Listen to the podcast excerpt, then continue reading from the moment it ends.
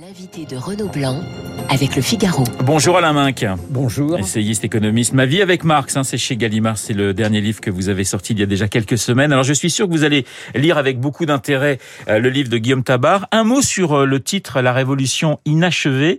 C'est un bon titre, c'est un titre intéressant, c'est un titre partisan pour vous? Non, pas partisan, c'est un titre euh, intelligent. Est-ce Ouais. qu'il attire votre question Je crois que n'est pas né encore en France celui qui fera la révolution. Oui. C'est-à-dire que euh, ce pays est quand même très stable sur ses bases, très solide à certains égards malgré les apparences. Et euh, c'est un cercle de 360 degrés où on peut faire bouger les choses de 10 à 15 degrés. C'est assez, euh, c'est assez faible effectivement. Vous allez soutenir Emmanuel Macron en 2022 Alain Minck? Bah, Comme je l'ai dit, euh, le, le connaissant ayant autant de lien avec lui, ce serait un signe d'Alzheimer que je ne vote pas pour lui. Alors pour vous, sa plus belle réussite Mais est- j'estime, il y a des candidats de la droite républicaine Qui vous intéressent. que j'estime beaucoup et qui m'intéressent. On va y revenir. La plus, pour vous, hein, pour vous, la plus belle réussite d'Emmanuel Macron et son plus gros échec. La plus belle réussite d'Emmanuel Macron, euh, en réalité, il ne peut pas en faire un argument de campagne. Euh, mais c'est quelque chose que dans une radio comme celle-là, on peut comprendre particulièrement. Il a rendu la France, pardon de parler anglais, business friendly. C'est-à-dire qu'il a refait de la France un pays attirant sur le plan économique, un pays d'ailleurs qui attire le maximum d'investissements, et un pays où les Français ne euh, s'inquiètent plus qu'à l'alternance suivante, la fiscalité va encore changer. Donc il a fait de nous un pays économiquement normal. Le problème, c'est que c'est assez difficile d'aller devant les Français, anticapitalistes comme ils le sont, pour le, comme ils le sont, pour leur dire, vous savez, j'ai fait enfin de la France un pays d'économie de marché. Ça, ça me paraît être sa plus grande réussite. Son échec, son plus gros échec. Son plus gros échec, euh, en réalité, c'est qu'il n'a pas transformé euh, une victoire euh, éclatante, euh, qu'il a lui-même définie comme étant par effraction, en vrai bouleversement de la scène politique française. Et on peut penser qu'après Macron, en 2022, ce qui est peu probable, ou en 2027, en réalité, les plaques tectoniques retrouveront leur place. Les Gilets jaunes, c'était il y a trois ans. Est-ce que c'est pas aussi un échec de la part d'Emmanuel Macron, cette rupture, en quelque sorte, entre la France d'en bas et le premier de cordée? D'abord, euh, quand on réécrira l'histoire de cette période, euh, je pense qu'on verra qu'il a eu tort de céder euh, à ceux qui l'entouraient, y compris à son Premier ministre, pour retarder la suppression de la taxe carbone. Euh, et que je pense que, comme souvent, euh, Macron a plutôt les bonnes intuitions, mais après, la manœuvre n'est pas toujours idéale. Mais ça, à la limite, c'est en termes de responsabilité euh, historique. Les Gilets jaunes, c'est pas un échec de Macron, c'est un échec de nous tous. C'est un échec euh, qui est celui euh, des classes dirigeantes, y compris syndicales, qui ont oublié une partie de la France. Euh, et de ce point de vue, c'est un rappel euh, extrêmement fort qui nous est adressé à tous, qui vaut aussi bien pour la droite, les forces syndicales, les forces patronales, les euh, leaders d'opinion, et il faut le prendre comme tel. On en parlera d'ailleurs demain avec mon invité euh, Daniel Rondeau qui publie Arrière Pays. C'est un livre très intéressant justement sur cette France un petit peu oubliée. Alain Minck, vous nous le dites, vous souhaitez la réélection de- d'Emmanuel Macron, mais est-ce que vous imaginez euh, un palais Bourbon avec une majorité qui ne serait pas une majorité macroniste Ben, évidemment, Macron n'aura jamais la majorité. Le phénomène absolument stupéfiant qu'on a vu, qui ressemble à celui de 58, euh, encore qu'en 58, il y avait parmi les candidats gaullistes beaucoup qui venaient du RPF. Donc il y avait déjà un bout d'appareil politique. Mais l'apparition de 300 députés arrivant de nulle part uniquement euh, parce qu'ils portent euh, le dossard du chef, c'est terminé. Donc il y a une grille de lecture de cette élection présidentielle que vous n'avez pas, les journalistes. Quand Emmanuel C'est pour ça que je vous Macron- invite, Alain quand. Emmanuel Macron va annoncer son programme, tout le monde va dire ah est-ce qu'il va le faire, etc. Le problème, c'est que son programme n'aura qu'une importance relative, car il devra négocier son programme avec une majorité gouvernementale à construire. Et cette majorité gouvernementale, elle aura une composante macroniste d'une taille inconnue et qui peut être moyenne, forte ou très faible. il faut jamais oublier quand même que l'appareil politique qu'a essayé de bâtir Emmanuel Macron est un appareil zombie. Je veux dire que le parti du président de la République termine à 5 ou 6% dans des élections locales, il faut pas se cacher derrière l'abstention pour dire ça n'a aucune importance. Donc je fais le seul pari certain que je fais à mes yeux, c'est que si Macron est réélu, et quel que soit le score avec lequel il est réélu, il n'aura pas de majorité au Parlement. Ça signifie automatique. Ça signifie pour vous qu'il il peut y avoir et qu'il y aura certainement un Premier ministre républicain dans quelques mois. Non, ça dépendra. On peut rien dire. Ça dépendra de l'état des forces au Parlement. Si le groupe macroniste est plus important que le groupe républicain ou un groupe centriste, euh, ce sera le, ce groupe-là qui aura le poste de Premier ministre. On aura pour la première fois de l'histoire de la Ve République une coalition. On a connu la verticalité de la Ve République et on a connu la conflictualité qui s'appelle la cohabitation. Pour la première fois, on sera en situation d'avoir une coalition et ça sera une expérience très intéressante. Alors des macronistes, un macroniste ou un, républicain, en tout cas les républicains font beaucoup parler d'eux puisque le 4 décembre, ils vont, ils vont devoir choisir euh, leur candidat. Vous avez, euh, j'imagine, regardé déjà les, deux débats des républicains. Qu'en avez-vous pensé, Alain Minck? Le deuxième débat m'a frappé euh, parce que ils me sont apparus comme un, cap, un pack de rugby.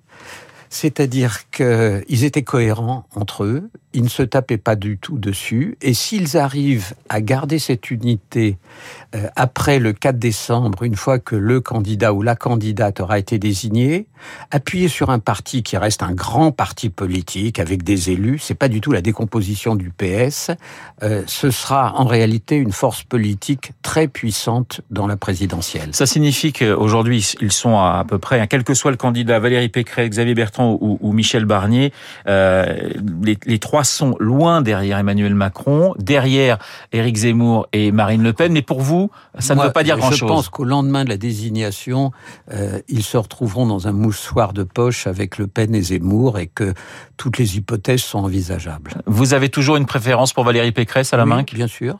D'abord, je pense qu'elle a montré dans des débats euh, qu'elle est pro, qu'elle est ferme, euh, et que je crois que pour la société française, une candidature présidentielle féminine euh, de haut niveau est une bonne chose. On avait eu une candidature présidentielle qui a fait 47,5%, c'est Ségolène Royal, mais enfin il y avait un problème d'inadéquation au job, alors qu'il euh, n'y a aucun problème d'inadéquation au job pour ce qui concerne Valérie Pécresse. Ça c'est votre propre sentiment. je suis là pour exprimer mes sentiments. Mais absolument, mais vous faites bien. Euh, les femmes et, le macronisme, ça aussi c'est peut-être un, un échec d'Emmanuel Macron. Ça, je trouve. Je crois. Je vois pas pourquoi vous dites ça. Bah, pas, de femme Premier ministre, pas de femme à, l'Assemblée nationale qui dirige le groupe. Écoutez, il, a, il a quand même un gouvernement paritaire, ce qui est maintenant euh, une classique. Il faut pas non plus euh, penser que euh, dans les trois postes suprêmes de la République, un jour il y aura trois femmes, mais ça sera la vie. Non, quand même, il y a eu de grands progrès sur ce plan, et je crois pas qu'on puisse lui faire grief de cela.